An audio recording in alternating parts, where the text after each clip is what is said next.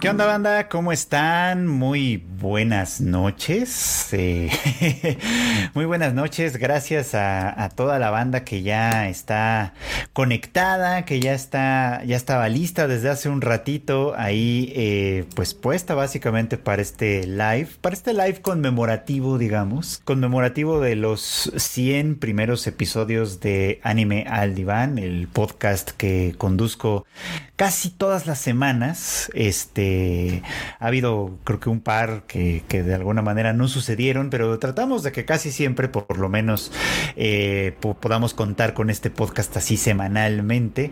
Y, bueno, pues a propósito de todo lo que, eh, de todo lo que ya se ha, platicado, de, toda de todas las promesas incumplidas, de, un montón de cosas, es que habíamos pensado o se había dicho en algún momento que íbamos a querer hablar de Fruits Basket y, la verdad es que este, pues no se había, no había sucedido, ¿no? Ah, muchos tropiezos en el camino, temporadas que se atraviesan y que hay muchas cosas de las cuales hablar, etcétera. Pero sí quería eh, que llegara el momento, que sucediera la oportunidad de hablar de esta serie, sobre todo de hablar con ustedes, porque eh, yo sé que esta es una serie que tiene muchísimos fans, muchísimas fans también, por supuesto, que hay gente que la ha seguido por décadas, que vio la primera versión que yo no vi, que ha leído el manga, que tengo curiosidad de leer porque también no, he tenido oportunidad de verlo. Mi entrada con esta franquicia fue, y pues no hay de otra más que el nuevo anime, que además también tuvo una que emisión bastante atropellada, ¿no? En nuestro lado del mundo. No sé si ustedes recordarán que eh, la primera temporada estuvo disponible, si no, si no estoy mal, en Amazon Prime, y creo que así fue como la vi. Y luego ya pasó a Funimation, con eso de que Funimation entraba, no entraba, que si la temporada iba a estar lista o no. Un tema complicadísimo. Y a final de cuentas, pues para terminar de ver la, la perdón, para terminar de ver la serie hubo muchísimo atropello, pero ya platicaremos más de esto, por supuesto que sí. Mientras tanto me gustaría empezar, ahora sí que como esto es un en vivo, pues saludando a la bandita que anda, pues que anda aquí presente, que anda haciéndose presente en este en vivo. Vamos a saludar a Arturo Valles, que nos felicita por 100 episodios, muchas gracias. Andrés que dice que no va a poder estar, pero que nos verá en el recalentado, muchas gracias también. Este dice que quiere que sepa que siempre le gusta mi forma de ver y analizar el anime. Así que pues más animes al diván pues sí, muchísimos más. Gracias Andrés, muchas gracias. Alan Blanco también nos felicita por acá. Antonio Paneagua también. Saludos, saludando desde la Gran Tenochtitlán. Tenemos un super chat de Mario Alberto Campos que dice muchas felicidades por 100 programas y gracias por existir al anime al diván. Muchísimas gracias Mario Alberto. También por ahí anda Carlos Rivera. Saludos, saludos a Mesura. Saludos a Agustín Olmedo, a Frida Estrella, a Christopher Medellín, a Nidia, a Gabriel que anda por ahí, por supuesto, hola Gabriel, a Valeria Nájera que ha estado esperando este podcast por, por demasiado tiempo. Sí, ha sido, ha sido una deuda pues que hemos tenido con, con todos ustedes. Muchísimas gracias por estar aquí, muchísimas gracias por el super chat, muchísimas gracias por todo, básicamente, ¿no? Eh, y bueno, pues sí, hay que, hay que empezar, creo yo, hablando de lo que significa Fruits Basket, de todo lo que representa probablemente. Y obviamente parte de la dinámica de hacer esto en vivo, insisto, es que ustedes también participen, que ustedes también hablen un poquito de lo que pues de lo que puede ser que signifique para ustedes esta serie, de lo que puede ser que signifique para ustedes esta, esta franquicia, por supuesto. Porque, eh, híjole, hay que decirlo, este, ¿cómo decir? Fruits Basket es un anime, es una franquicia importante. Yo no lo sabía, también hay que decir esto, o sea, yo había escuchado de Fruits Basket de manera muy, muy tangencial, conocí o he conocido gente que es fan, que ha sido fan por muchos años, que decían, está chida, me gusta, soy muy fan de esta franquicia, etcétera. Y bueno, pues pasa como pasa con muchas cosas, ¿no? Que a lo mejor no me tocaron en su momento y, de hecho creo que eso es algo que pasó con esta, con esta serie en particular. Así que desde que se anunció que iba a haber un remake animado, que la autora Natsuki Takaya iba a estar muy involucrada con él, que obviamente pues había un, deseo de hacer una, una, adaptación que fuera lo más fiel posible al manga original, etcétera. Pues la verdad es que dije, pues, pues sí, e, esa creo que será la manera en la que me adentraré en esta historia. tengo que decirles, en principio me parecía, tengo muy claro el recuerdo de que los primeros episodios, el primer episodio en particular, me pareció una premisa muy tonta para decirlo, para decirlo en plano, ¿no? Me pareció, me pareció tonta, ¿no? O sea, esto de que, eh, digo, ¿para qué le hacemos al, al, cuento, ¿no? Esto de que los protagonistas son personajes que al ser abrazados por el sexo opuesto se convierten en animalitos, ¿no? Y los animalitos del zodiaco chino en específico y todo, si es como, ok no entiendo, no entiendo qué quieren hacer con esto, no entiendo para dónde va. Eh, la niña huérfana que vive en su, en su, en su vasto jardín, dándonos a entender que son gente de dinero, claramente, eh, porque pues dijo, bueno, aquí me instalo con mi tienda de campaña porque me corrieron de mi casa, así es como, ok. ¿Por, ¿por, qué no? ¿No? y, bueno, pues la verdad es que este. Eh, una vez que uno empieza a ver esta historia, a descubrir esta historia, sí es interesante e importante todo lo que va construyendo. Para quienes no eh, saben de qué va, porque estoy casi seguro que, mucha gente, a lo mejor, pues, a lo mejor así como yo, no le ha entrado todavía y está aquí, pues por fidelidad al podcast o yo que sé. Este, eh, hay a lo mejor gente que no ha visto la serie, que no tiene mucho interés, pero que pues ahora le va. Vamos a platicarles un poquito el primer resumencito, digamos, el primer, la, esencia básica, ¿no? En la imagen que tienen ustedes aquí a, a mi, a mi sería mi izquierda, este, vemos a los protagonistas. Ella, Toru Honda, es la chica que les digo que, pues como no pudo vivir en su, bueno, como la corrieron de su casa, de una circunstancia un poquito como peculiar, este, pues se instala con su tienda de campaña en lo que ella cree que es un parque, un bosque, un terreno libre, ¿no? Sin saber que en realidad está ocupando de manera ilegal los terrenos de una poderosa familia llamada Soma, ¿no? Y que pues básicamente eso la lleva a encontrarse con este trío de personajes eh, de izquierda a derecha, Shigure Soma, Yuki Soma y Kyo Soma, todo Soma básicamente, ¿no?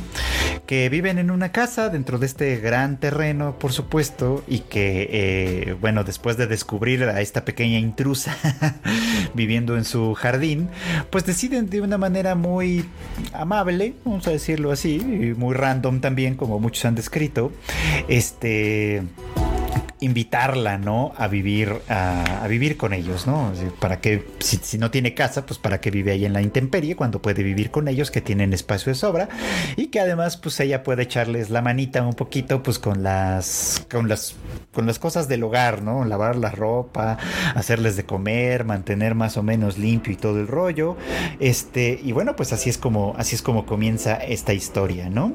Comenta, de hecho, Manu Rodríguez a propósito que no la ha visto, pero tiene curiosidad ya que hace mucha referencia. Está en toda en Crunchy, sí, toda ya está en Crunchyroll. Pueden disfrutar, puedes disfrutar las tres temporadas que son, así que muy muy recomendable. Vamos a hablar mucho de esta, obviamente vamos a hablar de esta serie en todo este programa, así que quédate para que haya para que haya más comentadera, ¿no? Entonces les decía que inicia con esto y además muy pronto accidentalmente Toru descubre que estos tres chicos que viven ahora con ella, o más bien que ella vive ahora con ellos, eh, pues son los miembros del zodiaco chino. Y eso significa una cosa muy peculiar, que es que cuando entran en contacto físico con ella, es decir, cuando se abrazan de alguna manera, pues no se tocan, pero sí cuando se abrazan de alguna forma, ellos pierden sus formas humanas y se transforman en esos animales. Ahora, quienes ubican de alguna manera el zodiaco chino, ¿no? A lo mejor, pues, pues como no es algo que esté tan cercano a nuestra cultura, probablemente no lo conocemos mucho, pues identificarán algunos animales, ¿no? El dragón, el ratón, el gallo, este, no sé, el, jabalí, en fin, identificarán de alguna manera algunos, este, algunos de esos animales. Y aquí resalta, en particular, el papel de Kyo, que es el chico de la, de la extrema derecha, del pelo como naranja que él está poseído por el, espíritu del gato, digamos, ¿no? Que no es uno de los 12 animales del zodíaco chino, sino que más bien es uno que forma parte de una manera muy paralela, digamos, ¿no? Muy este muy como de ladito, porque en el relato que da justificación, digamos, como a esta historia, todos los animales se congregan para asistir a un, a un banquete con, con Dios, digamos, ¿no? Excepto el gato, que también estaba invitado, pero que al ser engañado de alguna forma por el ratón, eh, no acude al, banquete, ¿no? Y por lo tanto, aunque en teoría forma parte de esta congregación, pues en realidad termina estando un poco como excluido, Obviamente, pues esta leyenda china, bueno, de origen chino, tiene varias variantes, etcétera, y de alguna manera se van, se puede ir aprovechando estas variantes y estas historias para ir construyendo la historia que nos quiere contar. Voy a interrumpir el, relato para leer el super chat que nos está llegando de Nahuel Alanis. Muchas gracias. Que dice que no puede estar porque no vio Fruits Basket y está jugando la Argentina, cosa que es muy importante para los argentinos, claramente. Pero quería pasar a felicitar por 100 episodios del bonito podcast y por muchos más. Muchísimas gracias. Eh. Pregunta Antonio Paniagua que si se transforman con solo tocarla o deben de tener un sentimiento al momento.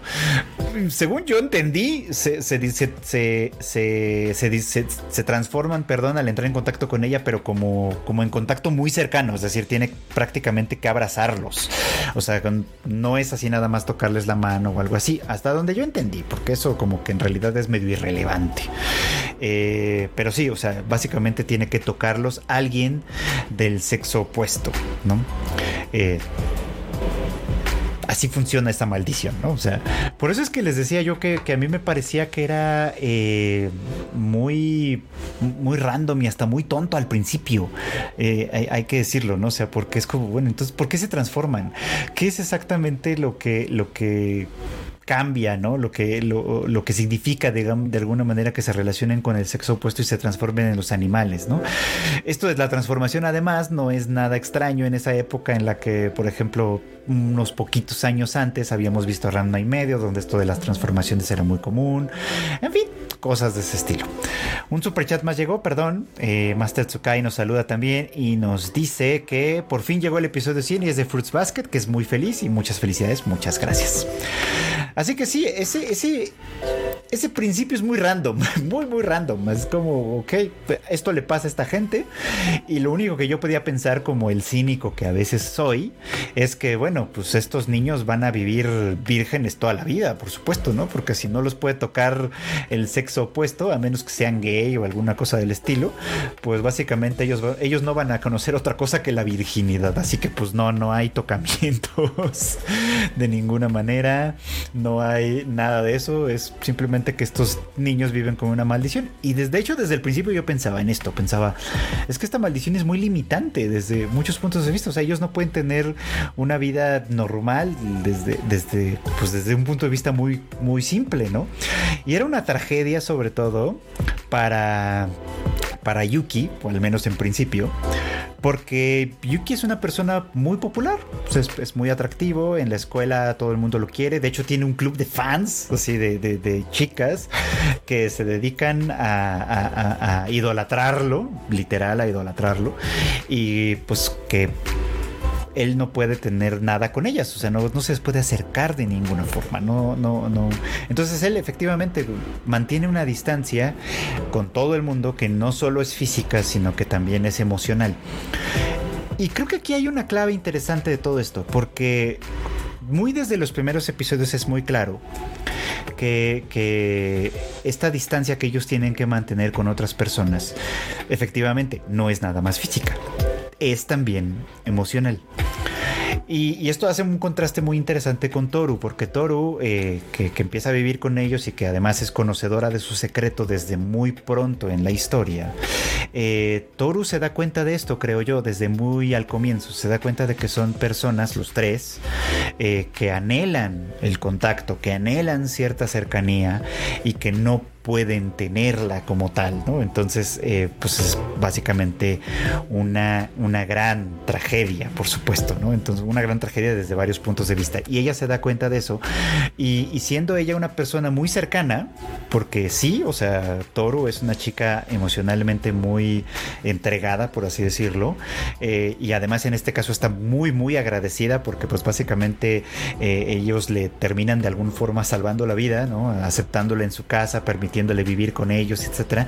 Entonces ella como para agradecerles, ¿no? Todo este, todo esto que ellos hacen por ella, eh, pues básicamente les ofrece una cercanía emocional muy importante, ¿no? Ella empieza a establecer relaciones muy, pues sí, muy, muy cercanas con, con, Kyo, con, con, Yuki, incluso con el propio Shigure, ¿no? Que, que de alguna manera es un tipo muy peculiar porque siempre parece como desenfadado, como que nada le importa mucho de verdad como que simplemente se va dejando como llevar por la vida fácil, por la vida bonachona, digamos, pero que en ellos esconde claramente una distancia emocional que establece, ahora sí que con todo el mundo, ¿no? O sea, con todo el mundo es amable, con todo el mundo es buena onda, con todo el mundo es lindo, pero con nadie podría decirse que es cercano, ¿no? Y, además en el caso, el caso de Shigur en particular, eh, es como muy marcada esa, esa diferencia, ¿no?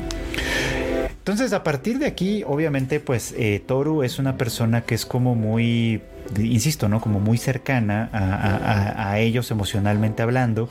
Y, se duele desde muy al comienzo, digamos, que este, de, que ellos no puedan tener ese tipo de cercanía con otras personas. Y de alguna manera toma como, como si fuera una misión personal, conocerlos más, eh, acercarlos más al mundo también, etcétera, y ahí se va desdoblando como todo el drama que pues aquí en la conversación que estoy medio leyendo en el chat, eh, pues van teniendo un poco, ¿no? De que si esta es una serie de, de llorar, o es una serie de drama, o es una serie de yo qué sé, pues eh, creo que tiene un poco de todo porque vamos desenvolviendo un montón, un montón de cosas este, en esta historia que en principio les insisto, y voy a decirlo creo que muchas veces a lo largo de este episodio, eh, la historia empieza siendo muy boba este, en principio, ¿no? Pero en realidad, en realidad, está construida y pensada y planeada para hacer una cosa espectacularmente bien desarrollada. O sea, que hay que, hay que decirlo ahora, ¿no? Natsuki Takaya de verdad sabe construir una historia, de verdad sabe ir planteando este el, dilema de cada uno de sus personajes desde el principio y nos va develando poquito a poquito como quien va eh, pues quitándole las capas a una cebolla, nos va develando hasta qué punto este drama se, se va construyendo desde mucho antes de este encuentro, eh, casi que, es cosa como del destino entre Toru y estos tres, y cómo de alguna forma también esto se va, eh, se va a tener que ir resolviendo en la medida en que el vínculo entre todas estas personas se va haciendo pues muchísimo, muchísimo más fuerte. Creo que lo que uno, uno de los elementos que hacen importante este, a esta serie ¿no? es justamente eso, la construcción porque si bien se nos presentan estos personajes con estas características que ya más o menos platiqué, este, eh, también se nos va justificando desde muchos puntos de vista cómo, eh, cómo es que los personajes llegan a ser efectivamente como son. Por ejemplo, por, poner un ejemplo que, terminará siendo muy muy importante, que es el de Kyo, ¿no? Kyo es, pues desde cierto punto de vista, un tsundere, ¿no? Es, es este tipo de personaje que eh, aparentemente es como enojón, como, como que no le importa nada, como, no sé, es ese tipo de personaje, ¿no? Que, que no responde bien al afecto o a la cercanía, etcétera, ¿no? Y que, y que además, o sea, como que pretende demostrar cierta fortaleza que muchas veces queda en ridículo, ¿no? Y es que, por ejemplo, Kyo, eh, él tiene un objetivo muy claro al principio, ¿no? Que es derrotar a, Yuki en, en, una pelea, ¿no? Una cosa muy adolescente, podríamos pensar, ¿no? Que es como, bueno, simplemente quiere probarse así a sí mismo y a los demás que es una persona fuerte, que es una persona chida, que es una persona cool, no sé qué. Y cada vez que lo intenta, por más que entrenamiento que haga, por más que le haga el cuento, a final de cuentas, eh, Yuki siempre termina ganándole de una manera muy simple, que parece hasta fácil, por supuesto, ¿no? Y entonces es como, como, Kyo termina siendo un personaje que en primera instancia nos parece como muy infantil, ¿no? O sea, es como, bueno, es adolescente, sí, ¿no? Y tiene un objetivo que parece risible incluso, ¿no? Y que además, un objetivo que a él le importa mucho, que parece estar como muy comprometido como con ello, y, y que a Yuki, pues le tiene, la verdad es que completamente sin cuidado, ¿no? O sea, o al menos en principio parece que le tiene completamente sin cuidado, ¿no? Y es aquí donde, donde podemos ir viendo, creo yo, de una manera muy clara, este, cómo, podemos ir viendo muy clara, de una manera muy clara cómo de alguna forma esto que, están construyendo estos, estos personajes no es en realidad lo que parece. Ni Kyo no es tan infantil, ni su batalla, por así decirlo, es tan simplona, ni Yuki es tan desapegado como parece, ni le importa tampoco como parece, en fin creo que uno de los elementos importantes de esta, eh, de esta serie, ¿no? Es que las cosas no son realmente lo que parecen. Creo que ese es uno de los elementos que inmediatamente, bueno, no tan inmediatamente, pero sí muy pronto vamos a empezar a destacar. No es nada, es lo que parece. Todo tiene en realidad dos caras, ¿no? En, un. haciendo como una especie como de guiño, algo que podríamos decir que es como homoteura, esta idea de, de la cultura y de la sociedad japonesa de que de alguna manera hay una cara visible que todo el mundo puede ver y con la que todo el mundo se relaciona y una cara que no es tan visible, que no es tan que no se presenta en público y que de alguna manera forma parte de la realidad más más profunda. Así que esta es una de las de las cosas que van a trazar el, el camino a lo largo de toda la serie. Nada realmente es lo que parece. Así como ellos son humanos que se transforman en animales y ese es un primer acercamiento a esta idea, en realidad esto va mucho más, mucho, mucho más allá.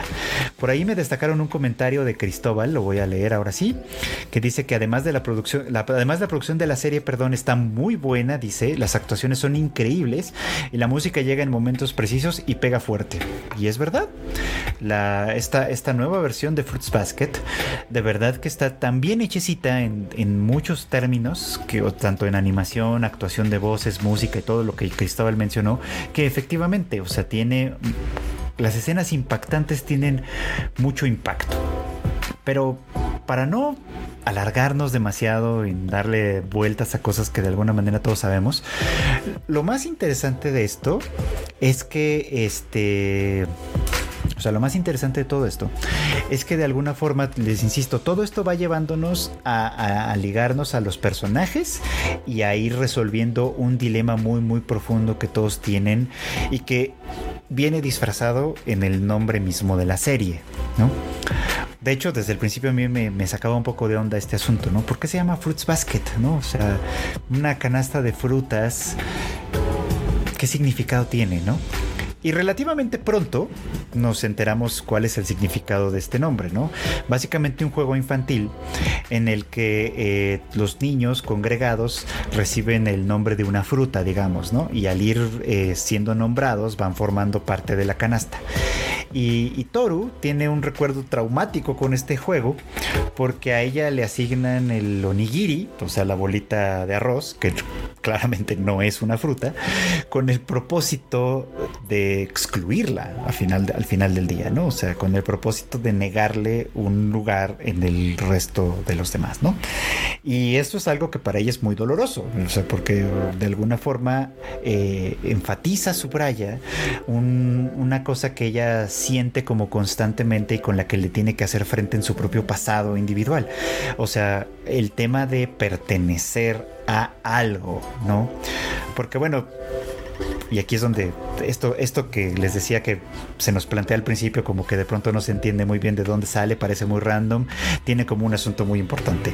Y es que, o sea, Toru estaba en esa casa de campaña, en, en, plena tormenta, en medio de la finca de los Soma, que ella creía que era un terreno baldío o lo que fuera, porque básicamente había perdido el lugar al cual pertenecer. Es una chica huérfana en este punto. Su mamá muere poco, un poco tiempo antes de que inicie la serie como tal. Su papá muere mucho tiempo atrás y la familia a la que pertenece, eh, la familia Honda, digamos, pues pues poco a poco le ha ido negando el, su pertenencia, digamos, el, lugar que le corresponde en esa familia. Así que sí, llegado un punto, un momento un tanto extremo, que con el pretexto de la remodelación en la casa del abuelo y lo que sea, ella termina quedándose sin un lugar al cual pertenecer, pues eso la obliga a llevarse pues, sus pocas pertenencias y su tienda de campaña a este lugar donde la encuentran los Soma y básicamente convenciéndose a sí misma de que eh, el lugar al que pertenece es ese, o sea, ella sola, con sus cosas, con el retrato de, de, su mamá difunta básicamente, y que esa pequeña familia que en este momento la conforma a ella sola nada más, es el lugar al que ella pertenece. Entonces, el eje central de la serie es este. Si se llama eh, Fruits Basket, básicamente está haciendo referencia que ella en primer lugar y los demás personajes en términos generales sufren de algo muy muy esencial que es ese lugar al cual pertenecer. Y esto es como muy importante, muy interesante porque ella encuentra refugio, digamos, en esta casa. Y ellos, los demás, curiosamente pertenecen a una familia muy, mm, muy compenetrada, digamos, de alguna manera, ¿no? Poco a poco vamos descubriendo, conforme vamos conociendo a más personajes, este, pues a más miembros de la familia Stoma y por lo tanto a más miembros de este zodíaco mágico, no sé si me estoy cayendo, si me estoy cayendo ahí avísenme porque parece que mi internet como siempre está fluctuando. Pero bueno, el tema va un poquito como en esto, ¿no? O sea, eh, eh, ellos pertenecen, sí, a una, a una familia grande, a una familia poderosa, económicamente muy poderosa se nota, eh, a una familia importante incluso en esta comunidad que no sabemos qué ciudad es, pero bueno, una ciudad pequeña. Es una familia muy muy importante. Y, los miembros del zodíaco, del zodíaco chino, digamos, tienen esta pertenencia en particular básicamente a este grupo cerrado, que es súper secreto además, en el que no todos este, tienen cierta comunicación, en fin, hay como muchos detalles ahí de secretismo que Toru va descubriendo al momento de ir conociendo a otros miembros de esta familia, por supuesto, y de alguna manera, este, eh, eh, eh, sufren un poquito como de lo mismo. Aquí hay una pregunta de Antonio Paniagua que dice, en Japón el título sí se puede entender, en Occidente debió mantener el mismo nombre.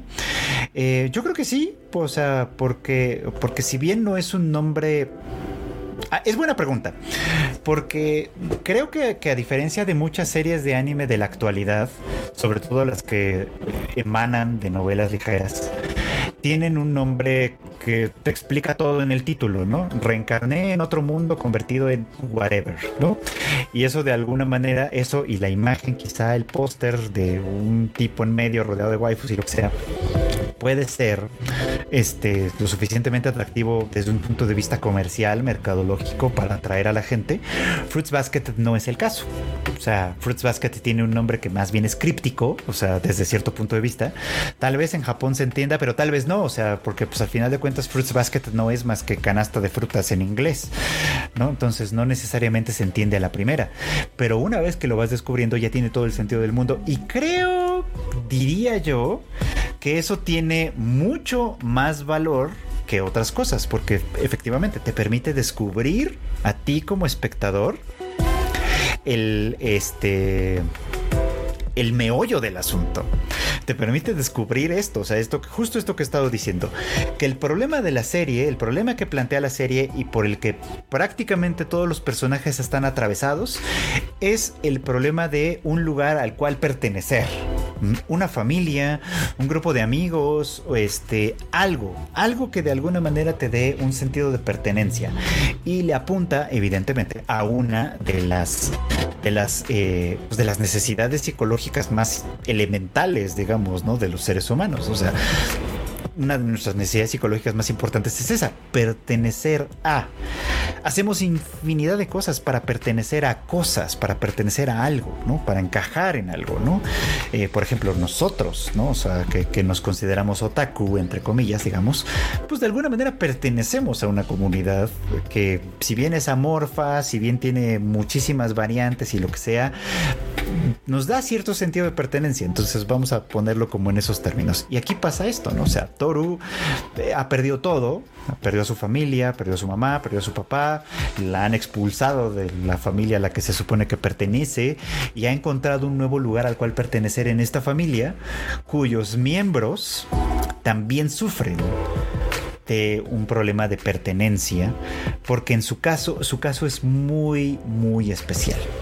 Para no darle más vueltas al tema, porque me parece relevante e importante, para no darle demasiadas vueltas, ellos pertenecen a esta a este zodiaco chino y, lo que en principio parece cómico, random y medio absurdo de que se transformen en animales, en realidad es una maldición. Y, pues sí, yo ya les decía yo hace un rato, ¿no? O sea, que no puedan tener contacto con personas del sexo opuesto, sobre todo siendo heterosexuales, este los pone en una situación muy complicada, ¿no? Es una maldición desde muchos puntos de vista. Pero para ellos es una maldición que va mucho más allá, mucho, mucho más allá.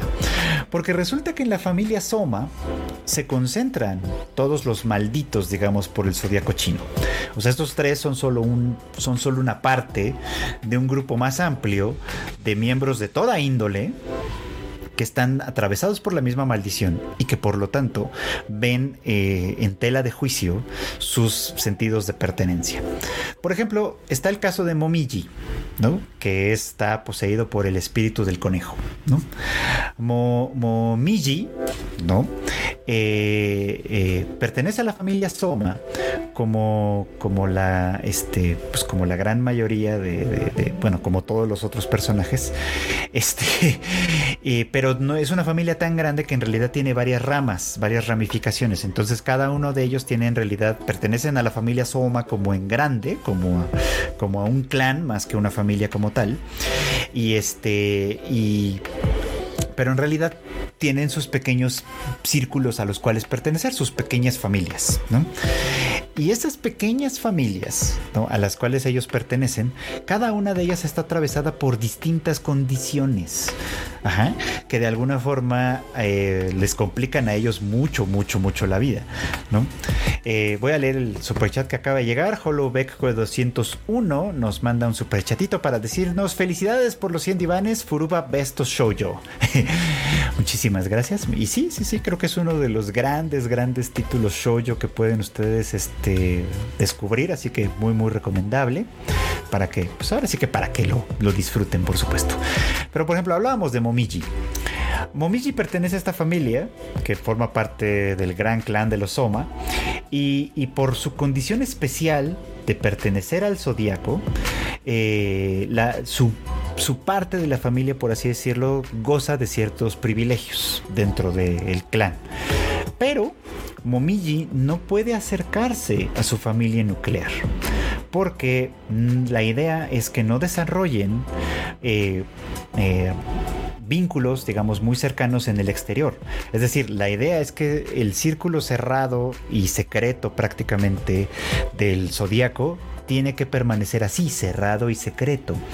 Entonces, este, pues Momiji sufre mucho, por ejemplo, ¿no? Porque no puede acercarse a su hermanita, creo que era, este, que porque ella no pertenece al zodiaco, ¿no? Y porque muchos, muchos de los miembros del clan extenso de los Soma no saben que existe este asunto del zodiaco.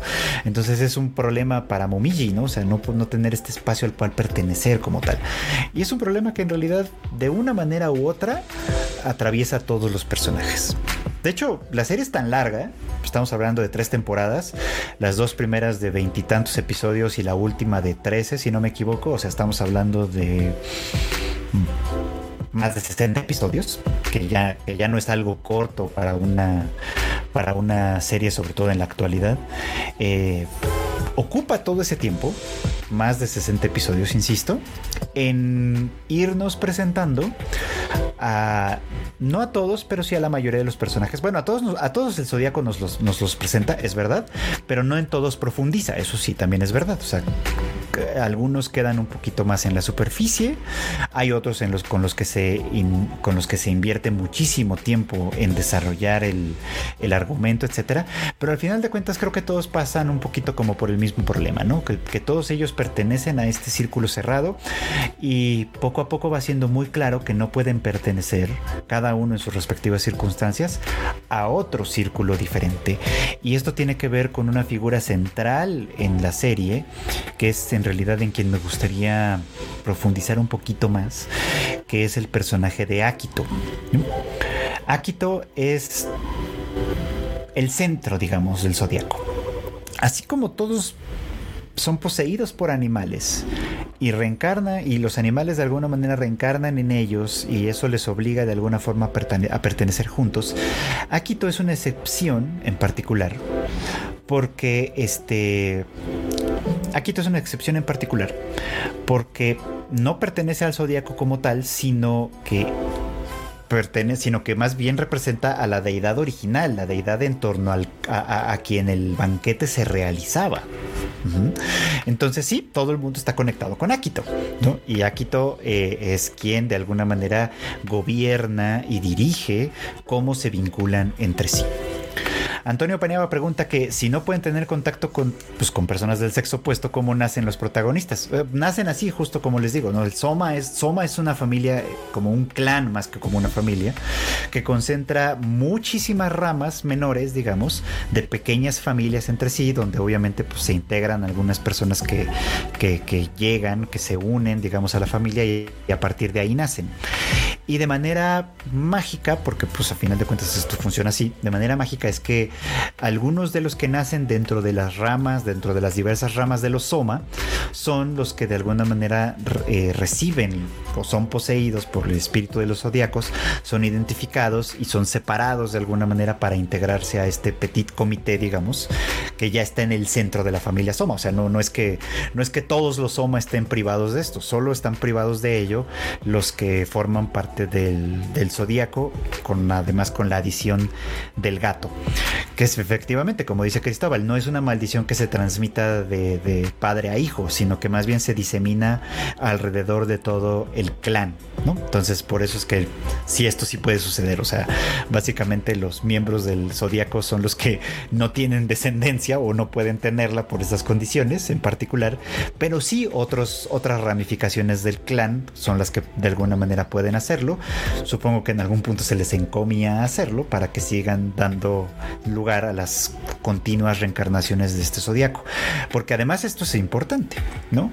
La leyenda original habla de una deidad, de un dios en torno a quien se congregan los animales y a partir de ahí el vínculo se sigue repitiendo constantemente a lo largo de generación tras generación tras generación, donde los animales siguen y siguen y siguen reencarnando y en cada ocasión con la reencarnación de esta deidad.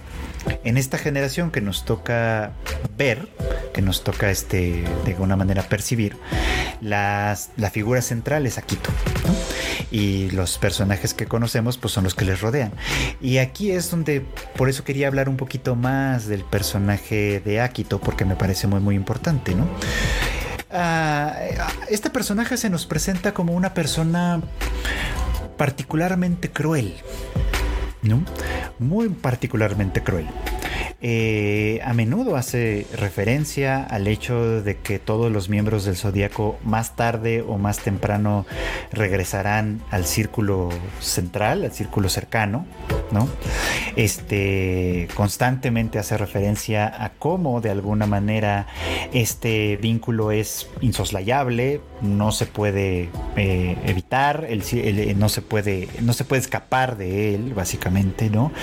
Y de alguna manera aquí todo este, se, se van a gloria de ello, ¿no? Es como, claro, o sea, básicamente estas personas que son tan especiales, que son tan mágicas de alguna manera, que son pues que son así eso, básicamente tan especiales, están obligadas a estar conmigo, ¿no?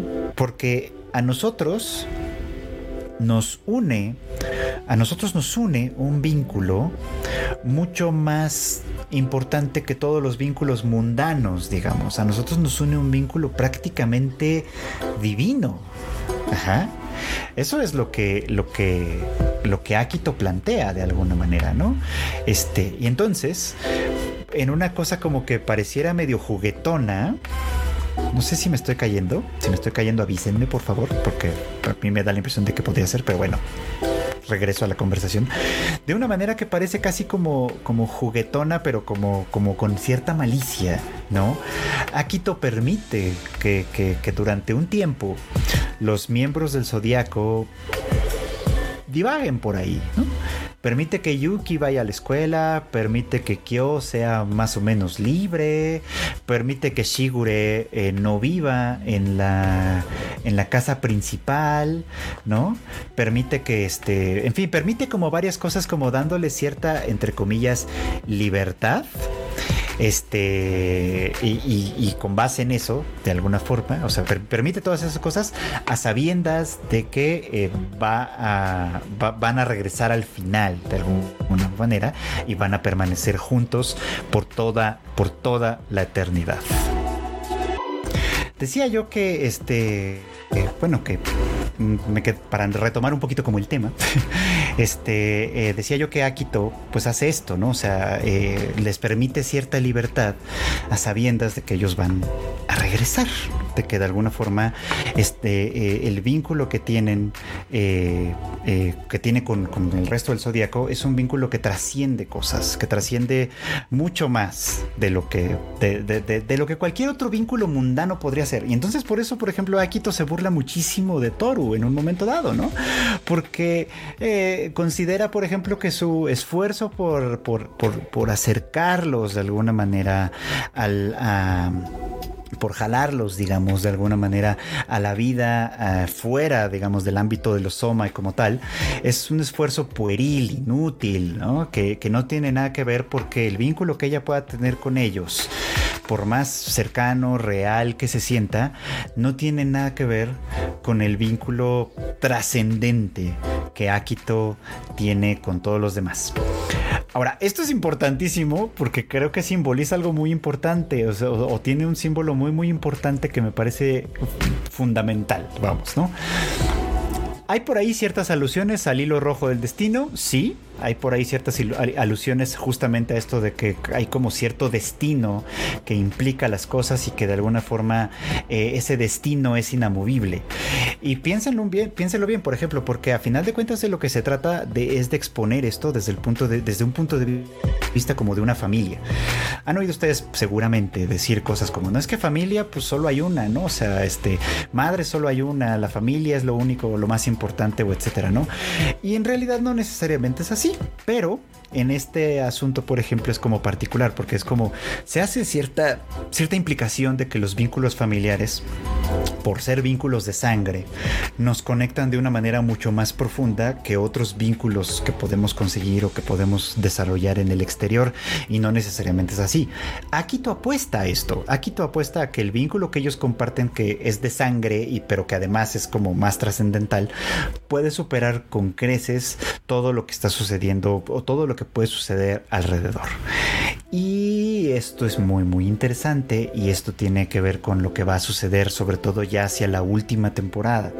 Porque si bien les decía yo que, que, la, serie dedica bastante tiempo a presentarnos a los personajes, a, exponernos sus, sus, dilemas, con ese, eh, en ese proceso de la exposición, digamos, de todo lo que va mostrándonos, también nos va mostrando hasta qué punto todos ellos sufren, de verdad sufren por formar parte del vínculo mágico, digamos, del que forman.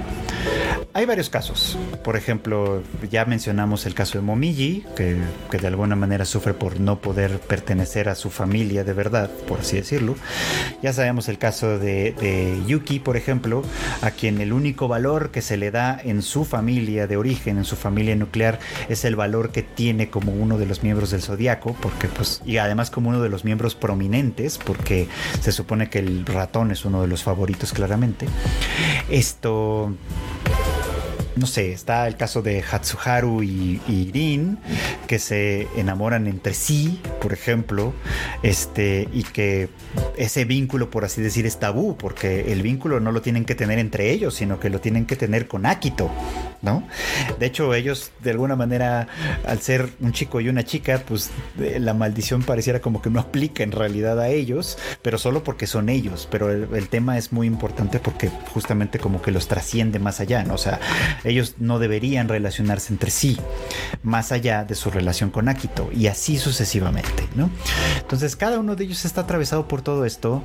Vemos cómo a medida de que se nos van presentando, a medida que se nos van presentando los personajes, vamos viendo cómo todos sus esfuerzos o sus intentos, o incluso sin intentarlo, simplemente porque la vida les presentó la oportunidad de conocer otras personas que fueron significativas para ellos, esos vínculos se malograron en virtud de mantener el vínculo con Akito. Y eso es de alguna manera trágico para ellos porque ya no se vuelve un vínculo alegre, un vínculo eh, saludable, un vínculo que dé vida, digamos, ¿no? El vínculo se vuelve, el vínculo de Akito con todos los demás se vuelve un vínculo enfermizo, obligatorio, digamos, ¿no? Un vínculo eh, que vamos, que de alguna manera al estar, al estar atravesado por algo que no es la voluntad, que no es el deseo, que no es el amor, que no es la experiencia, que no son muchas cosas, este es un vínculo que de alguna manera ya está maldito por ahí desde un momento particular. Entonces eso es interesante. Ahora, Akito, decía yo, es un personaje muy interesante porque los varios atisbos que vamos teniendo de este personaje, sobre todo hacia, hacia el final de la serie, eh, eh, nos va demostrando cómo esta, esta sobradez con la que se presenta muchas veces, esta violencia incluso, a veces física, a veces psicológica, que ejerce con todos los personajes que están dentro de su ámbito, ¿no? En realidad son un reflejo de un miedo muy, muy profundo y muy fundamental que, que Akito padece, ¿no? Porque sabe que esos vínculos que tiene establecidos de manera ancestral, mágica y etcétera, son vínculos que son muchísimo más frágiles de lo que piensa. Eso es interesantísimo, es bien, bien interesante porque como suele suceder, lamentablemente, ¿no? Hay veces que los vínculos se fuerzan a partir de la violencia. Eso es lo que Akito hace en realidad.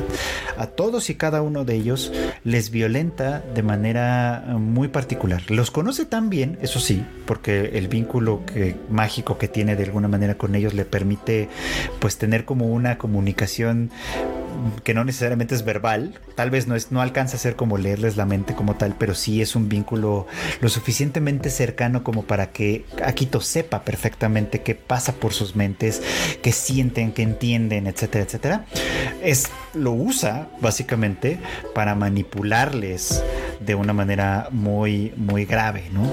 Por ejemplo, la cosa pueril que tiene Kyo desde el principio de, ah, es que tengo que vencer en algún punto a Yuki, ¿no? Y esto es fundamental para mí, esto es importantísimo y que desde nuestro punto de vista parece pueril, nace justamente de una manipulación de Akito.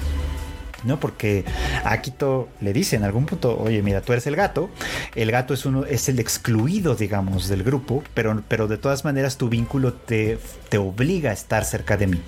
Hay en la finca de los Soma una cabaña que es a donde se da, donde el gato eventualmente va a vivir encerrado, ¿no? Por, por, por órdenes, digamos, como de Akito, y de alguna manera eso es algo que le, que, que, que ese es su destino, ¿no? Entonces, Akito, de manera muy tramposa, diosa le, dice a Kyo, ¿no? Que si en algún momento logra derrotar a Yuki, eh, podría llegar al extremo de admitirle como uno más del zodiaco, digamos, ¿no? Y dadas las limitadas posibilidades que tiene la vida de cada uno de ellos, pues esa es como la mejor posible, ¿no? Porque por lo menos eh, Kyo así no tendría que vivir encarcelado en la, en la jaula del gato, digamos, como si lo vivió su ancestro, digamos, el último gato que reencarnó, ¿no? Que tuvo que vivir en esa jaula y morir en esa jaula completamente abandonado por completo. Entonces es como un tema muy, muy interesante. Entonces, sí, a través de ese vínculo inconsciente que, con, que a través del cual Akito conoce a los demás miembros del zodíaco, también les manipula. Usa, sus anhelos, usa sus, sus, deseos, sus miedos, todo lo que, lo que puede saber de ellos, lo usa para manipularlos y hacer que, que, que permanezcan cerca siempre, ¿no? Independientemente de que además haya cierto, cierto poder sobrenatural, digamos, ¿no? Al cual puede hacer, al, cual puede recurrir cada vez que sea esto necesario. Por ahí hay una pregunta que me parece muy interesante que hizo Valeria Nájera. Muchas gracias por esta, por esta pregunta, que es que cuál es la teoría de por qué Kureno fue el primero en liberarse de la maldición. Es interesante esto porque hay varias indicaciones a partir de esto, ¿no? Este, decía yo, actúa con, actúa con violencia y esa violencia es un reflejo muy claro del miedo que siente del miedo a, que estos vínculos no sean tan sólidos como piensa, que no sean tan sólidos como lo ha prometido.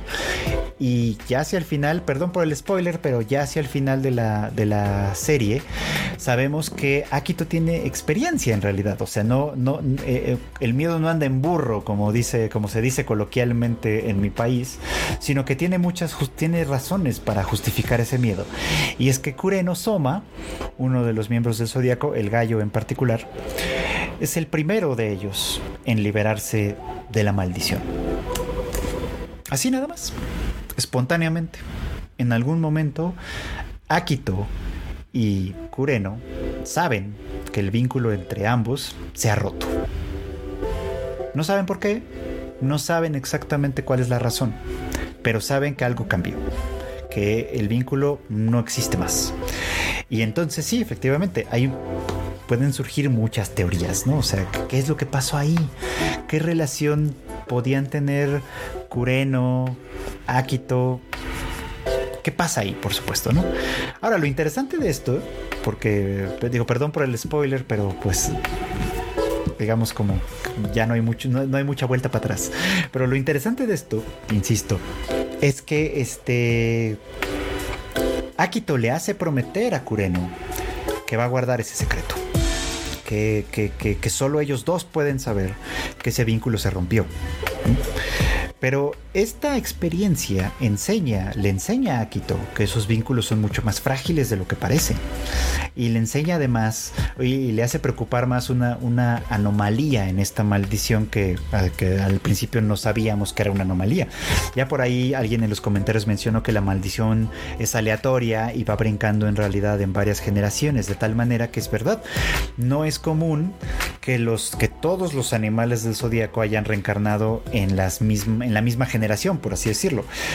En la misma generación, entre comillas, porque de edad son muy variables. Hay unos que son niños todavía y otros que ya son adultos, adultos en todo el sentido de la palabra, y hay varios que son adolescentes, por supuesto, en el momento de la historia. Pero lo cierto es que todos están coexistiendo en el mismo periodo de tiempo. Y eso es una anomalía, que, sea, porque como la maldición tiende a saltar en las distintas generaciones, etcétera, pocas veces sucede que se presente esto, que estén todos al mismo tiempo. Ajá. Y eso es una mala señal para Akito, sobre todo a partir de la experiencia de Kureno.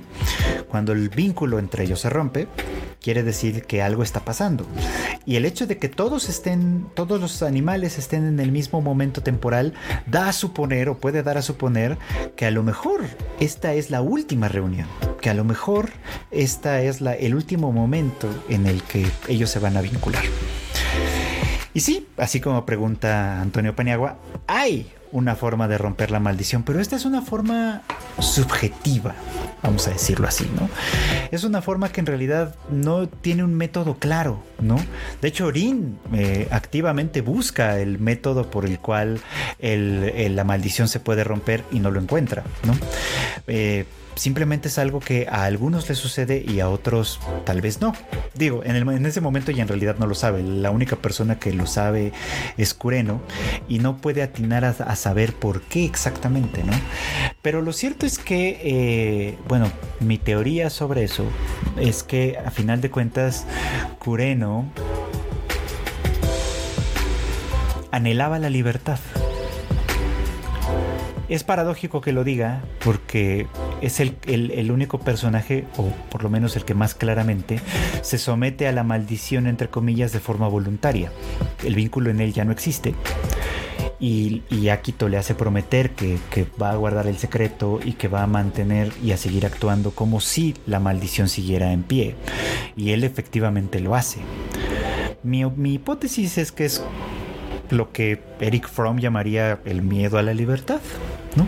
Es decir, que hay un deseo contradictorio entre de, ser libre, ser libre en un sentido como bastante más profundo, como de poder tomar sus propias decisiones, poder vivir la vida como la desea, poder acercarse a otras personas incluso, pero también hay un miedo muy, muy, muy profundo a que esto suceda.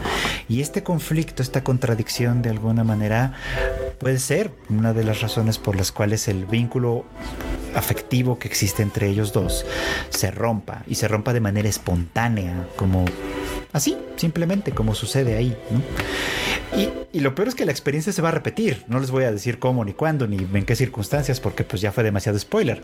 Pero la experiencia se va a repetir.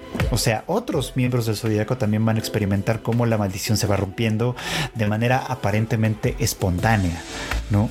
Y esto es, pues básicamente una tragedia para Akito, ¿no? Una tragedia muy, muy importante que ya no le permite, eh, pues vivir en paz más de ninguna forma, ¿no? Ya no, ya no la deja en paz, la, la, la obliga de alguna manera a reconocer que este, pues sí, que los vínculos que tienen los miembros del zodíaco, que todos los vínculos que puede establecer con ellos, a final de construirse de otra manera. Y lamentablemente para Akito pareciera como que ya es muy tarde. En algún momento lo dice, ¿no? O sea, todo este tiempo he vivido bajo la premisa de que soy especial, bajo la premisa de que he nacido para que me amaran, la premisa de que estos vínculos son eternos, básicamente, ¿no? Y pues no necesariamente es así. Ahora, ¿esto tiene que ver con la libertad? Sí, eh, decía yo antes de que me cayera que, la cuestión de los vínculos es como paradójica, porque eh, es una realidad que cuando uno está en un vínculo con otra persona, de amistad, de amor, de familia, de lo que sea, esos vínculos son como, por eso se les representa como con, con, con cuerdas, con hilos, con cosas así, ¿no? Porque son como nudos, básicamente, ¿no? Que nos sujetan, que nos amarran. Que... Entonces pensar en vínculos y pensar en libertad al mismo tiempo, pareciera como completamente contradictorio, ¿no? Básicamente, pareciera como que de alguna manera no puede funcionar así. Yo creo que sí puede haber un cierta gradiente de libertad dentro de los vínculos, por supuesto, y que es a lo que básicamente se aspiraría en una situación más o menos saludable o más o menos estable, que no está sucediendo o que no sucede en este punto en la familia en la familia Soma, ¿no? Eh, pregunta Kevs que Toru tendrá algo que ver con romper el vínculo. Sí, yo estoy seguro que sí. Precisamente porque, eh, y esto es muy, muy interesante, justamente por eso la pregunta me parece que es como fundamental aquí. Porque a diferencia del vínculo que los zodíacos tienen con Akito, que es que está mediado, digamos, por esta maldición. El vínculo que los somas establecen con Toru es un vínculo que se establece a partir de la libertad nadie les obliga a relacionarse con ella, ¿no? Ellos lo hacen de propia voluntad. Ella de alguna forma contribuye a tender el puente con ellos. Y eso permite que la comunicación sea en dos vías. Eso permite que tanto ellos como ella permanezcan en el vínculo libremente. Pueden entrar y salir de él según sea necesario, ¿no? Ella no les obliga en realidad a quererla. Ella les quiere de manera completamente voluntaria, propia, que puede llegar a ser hasta cansada para algunos, pero es como no puede ser que, no puede ser que nadie sea tan bueno como ella. Bueno, pues este caso sí podría ser, ¿no? Porque ella establece ese vínculo así, o sea, es yo te quiero, pero no te obligo a quererme. Ajá. Eh, y, en el, y en el yo quererte así, te permito también a ti y deseo que tú me quieras también, pero no te voy a obligar a ello, ¿no? Simplemente es así, o sea, o sea, yo soy libre de quererte y así es como me mantengo. Y eso es todo. Y eso es lo que, lo que hace la diferencia por completo con lo que pasa con Akito. Porque Akito no les ofrece esa libertad. Akito de alguna manera les obliga a mantenerse en ese vínculo. Por eso, por eso es, muy, es muy fácil ver cómo Akito la odia, ¿no? O sea, porque es como representa todo lo que, lo que Akito no puede ser, todo lo que Akito siente que está incapaz, que, que, no, que no es capaz, pues, de hacer, ¿no? Y, y su propio encuentro con Toru, a final de cuentas, se trata de eso, de enseñarle que sí puede es, bellísima. Eh, ahí tiene un momento de drama que tal vez era un poco innecesario desde mi gusto, a mi, a mi modo de ver, pero esta escena en la que, en la que Toru literalmente le extiende la mano y le ofrece su amistad y le dice, volvamos a empezar. Yo soy Toru, mucho gusto, quiero ser tu amiga. Es un momento muy transformador para Akito muy, muy transformador, más que muchos otros momentos, porque básicamente es alguien que elige vincularse con Akito. Lo hace de manera libre lo hace a pesar de todas las de toda la, violencia que ya ejerció contra ella y contra las, personas que ella quiere. Lo hace a partir de que, de que Toru, si bien no acepta, porque no es una víctima como, como endeble, como tal, sino es como, yo sé que eres una mala persona o que has actuado mal, Ajá. pero también sé que no lo has hecho porque eh, por, como por maldad pura, digamos, por el, por el afán de, lastimar a los otros, sino porque tú también eres una persona frágil. Ajá. Y entonces, yo soy una persona frágil que, que, no tengo un lugar al cual pertenecer. Tú eres una persona frágil que tiene un lugar al cual pertenecer, pero un lugar forzado, obligado, mm, como una prisión, vamos, ¿no? Que no es un lugar de verdad al cual pertenecer. Y entonces, al extenderte la mano, te digo, podemos crear un lugar al cual pertenecer tú y yo. Y ya no tengas que depender de esos vínculos. Y ya no tengas que hacer cosas así. Y eso es transformador para Akito. Sobre todo para, para Akito. Porque se da cuenta que otras posibilidades existen. Se da cuenta que hay otras formas de relacionarse. Entonces por eso me parece que es fundamental lo que sucede al final, porque, porque Akito es, es, esta persona que de alguna manera tiene que atravesar ese aprendizaje, lo tiene que atravesar por las malas y vamos a decirlo, desde cierto punto de vista no es realmente una tragedia, o sea, es como, mira, sí, o sea, las personas que creías que iban a estar contigo para siempre al final no lo van a estar. Es una experiencia que vivimos todos, es una experiencia que a todos nos pasa, es una experiencia de verdad ordinaria, vamos, ¿no? El amor acaba, la gente muere, todo lo que existe está destinado a terminarse. Por eso tú habla de eternidad, porque lo que, lo, que, lo que tiene con los demás en teoría es eterno. Pero resulta que ni siquiera lo eterno es eterno en este caso, ¿no? incluso lo eterno es frágil. Incluso lo que en teoría es eterno puede romperse. Y la experiencia de Kureno es la primera en enseñarle esto. Entonces, si no puede aferrarse a esa, eternidad, entonces ¿qué le queda? Pues le queda lo efímero. Y, el, lo efímero es incierto. Lo efímero es algo a lo que de alguna manera hay que eh, apostar sabiendo que se puede perder. Lo efímero es algo que, tiene cierta belleza por lo efímero, por, porque es efímero precisamente, porque no dura para siempre. Y es una belleza que solo se puede apreciar en cierto momento, en cierto espacio, etc. Y que a final de cuentas su valor está, está ahí, ¿no? En que es algo que no dura para siempre, pero que se elige cada vez, todos los días. Ajá. Eh, ¿Cómo pasa? ¿Qué, ¿Qué, qué, pasa con la maldición? Pues eso sí ya no te lo voy a spoilear.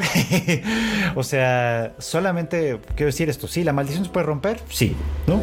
Van a pasar muchas cosas en torno a esa cuestión. Por supuesto que sí. Es importantísimo, obviamente, cómo se llega a ese punto. ¿no? Por eso, este, esta, este, esta serie, digamos, como que opera en ese lugar. Empieza con la idea del lugar al cual pertenecer y nos muestra estas dos facetas que son las más importantes. Un lugar al cual pertenecer por obligación, por compromiso, por lazos de sangre, por lazos mágicos, por una maldición, por compartir algo enfermo, por compartir lo que ustedes quieran, o vincularte con libertad, por el deseo de vincularte. Simple y llanamente eso. Sabiendo que el vínculo puede romperse, sabiendo que el vínculo puede terminar, sabiendo que en algún momento puede haber distancia, como puede llegar a suceder por supuesto, sabiendo que, en fin, que en este mundo las cosas no duran para siempre y que lo único que puedes hacer es valorar el presente. Toru lo sabe bien. Toru, después de todo, es una persona que este que ha perdido todo, que empieza la serie habiéndolo perdido todo. No tiene a su mamá, no tiene a su papá, no tiene un hogar siquiera, y que, y que elige construir un hogar con este montón de enfermos con el que se empezó a comunicar y a relacionar y a vivir, ¿no? Lo elige libremente al principio en agradecimiento y después poco a poco va desarrollando su propio vínculo con ellos. Entonces me parece que esa es la parte importante porque ella no espera a que, a, que el lugar al cual pertenecer, no espera que esta canasta de frutas de la cual tiene que formar parte le caiga del cielo, sino que ella lo construye, ella lo crea, ¿no? Lo crea libremente. Y entonces es bonito. Es muy, muy bonito. Muy bonito de alguna forma ver cómo sucede esto. Puede, podemos decir desde cierto punto de vista que está idealizado, sí, ¿no?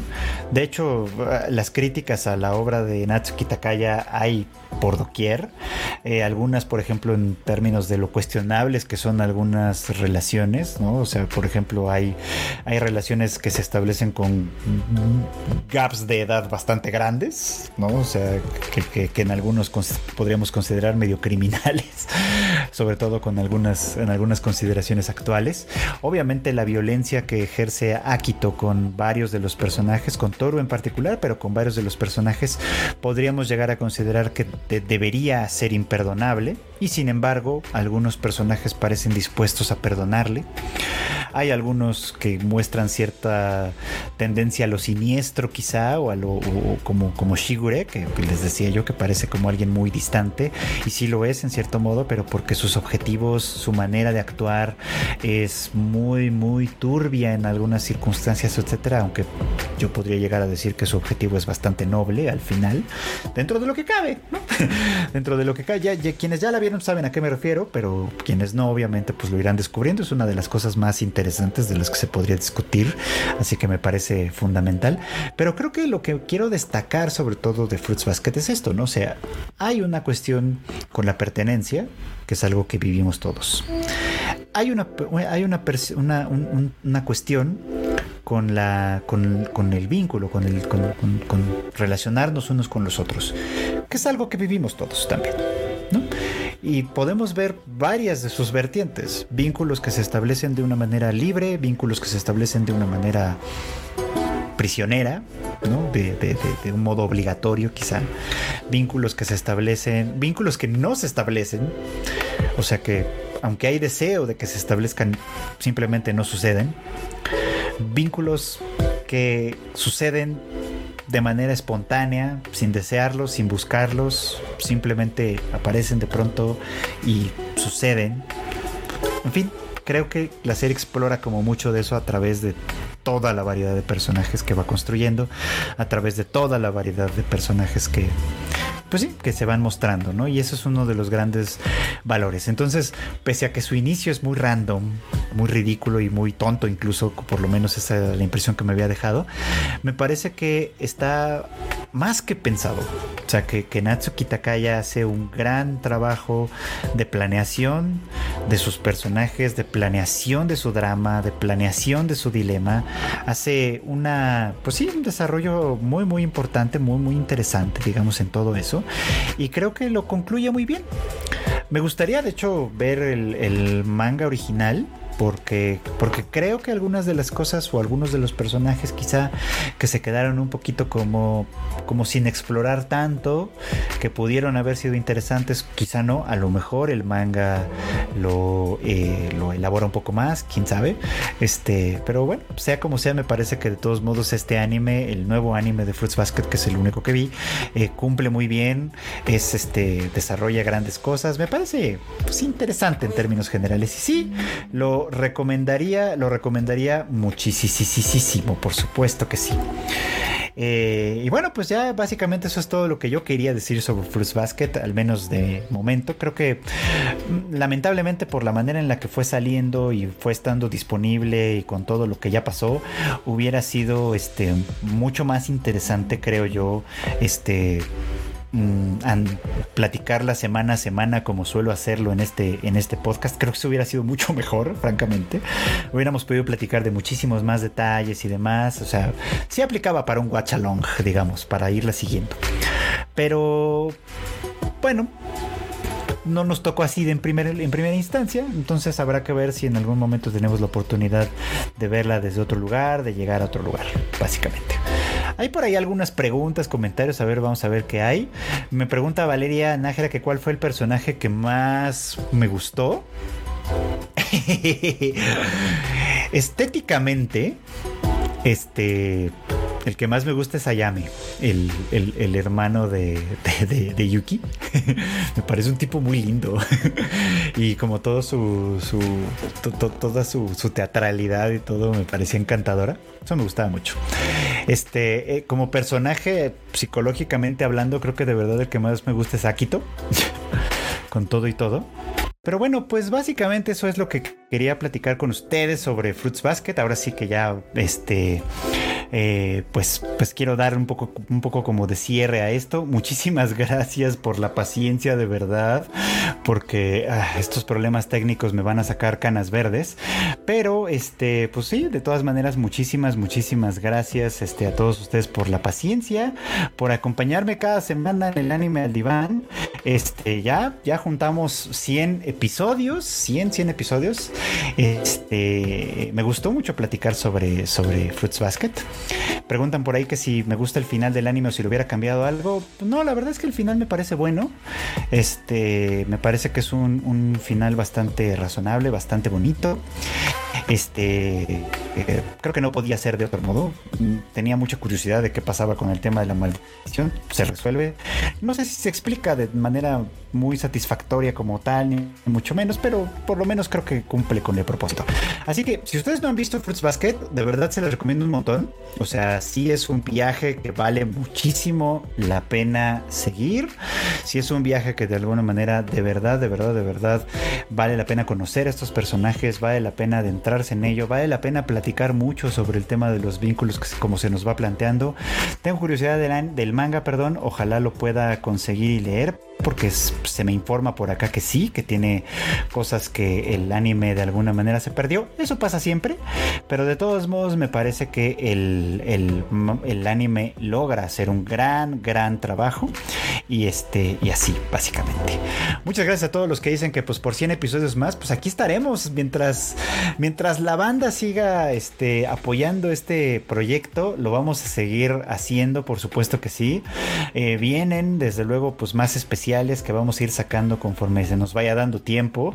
Eh, ya por ahí hay uno que, se hizo, aunque se publicó en Patreon, se hizo para sobre Showa Genro Kurakugo Shinju, que este, después yo creo que les voy a compartir ya de manera, de manera libre. A lo mejor lo del Patreon no va a funcionar, pero lo que sí va a funcionar es tener especiales. Entonces vamos a seguir haciendo especiales, vamos a seguir hablando de las series que a lo mejor se quedaron en el backlog y que de alguna manera en algún punto vamos a, a retomar.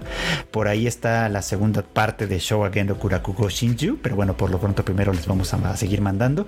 Por ahí está 86, que me la han recomendado muchísimo. Y además, pues todo lo que de alguna manera va a seguir pasando cada temporada de anime, que además, pues la de octubre viene, pues, pues durísima, ¿no? Viene, viene buenísima.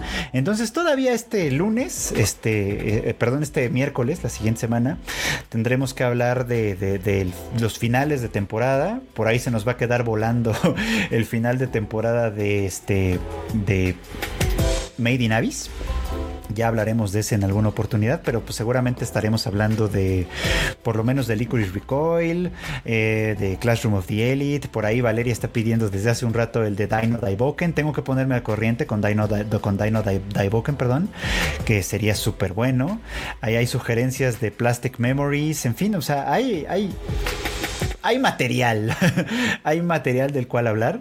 Tal vez esta temporada, ah, por ahí tengo pendiente de un encargo de Dani, de, que va a ser de Data Life, también por ahí lo tengo pendiente, no crean que se me olvida, así que vamos a tener que este, dedicarle mucho, mucho tiempo. La verdad es que a mí me gustaría hacer más podcasts, me gustaría dedicarme a hacer más, este, mucho más de esto, o sea, por, si por mí fuera, haría el anime al diván dos veces por semana. Pero no hay tiempo para todo eso, porque no solo es grabarlo. Y Acepto el reto de la edición. o sea, el enorme sí lo acepta. Yo sé que el enorme sí jala, porque el enorme es bien, este es bien, eh, es bien luchón, vamos, le entra duro a todo esto. Pero no, el problema no es grabar y editar, el problema es ver, es ver las series, ¿no? Sentarse a, verlas y a trabajar con ellas, ese es el problema. Pero bueno, Jerry Gu nos manda un último super chat, no sé si será el último, pero tal vez sí, que dice enhorabuena por 100 capítulos, muchísimas gracias, muchísimas gracias Jerry. Gracias a todos los demás que por supuesto que están aquí platicando. One Piece por ahí mencionan, se ve como complicado. Los podcasts no dan para comer, pues, pues no, o sea, pues, si yo pudiera vivir de hacer podcast, pues lo haría, por supuesto que sí. Este, pero no, no dan para comer, pero sí dan muchas satisfacciones, eso sí tengo que decirlo. Entre ellas la satisfacción de platicar mucho con todos ustedes y de pues es eso, de tener contacto con todos ustedes, de platicar de estas cosas que a mí me apasionan.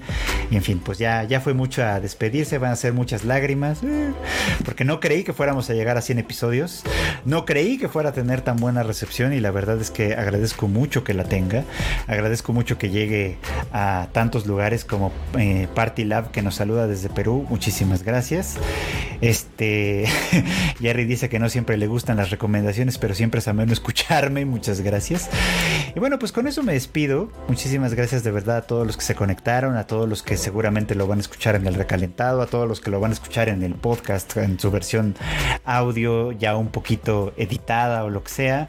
Muchísimas gracias a todos los que semana con semana apoyan este proyecto. De verdad, gracias al enorme que, que está siempre detrás de los controles, ahí haciendo que la magia a todos básicamente por esto. Esperemos que sí, tengamos 100 programas más. Yo no lo veo tan difícil.